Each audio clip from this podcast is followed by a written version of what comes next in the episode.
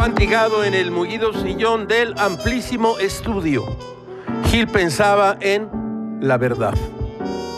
De entre todo lo que ha dicho el presidente sin pausa, Gamés pondría en primer lugar las declaraciones sobre la verdad.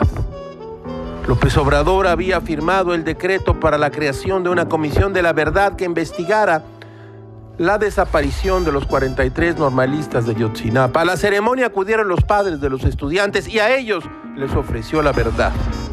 Dijo así, en este nuevo gobierno debe reinar la verdad ante todo, la verdad que es revolucionaria, que es cristiana. La mentira es reaccionaria, es del demonio. Ay, güey. Empachado de tanta verdad, Gilga perdió el equilibrio y sufrió un dolor de cabeza. Cruz, cruz, que se vaya el diablo y que venga Jesús. No por nada, André Morois escribiría lo siguiente. Solo hay una verdad absoluta, que la verdad es relativa. El uso de estas palabrotas ponen muy nervioso a Gil y suda frío, revolucionario, cristiano, reaccionario, demonio. Gamés podría agregar héroes, sacrificio, traición, condena.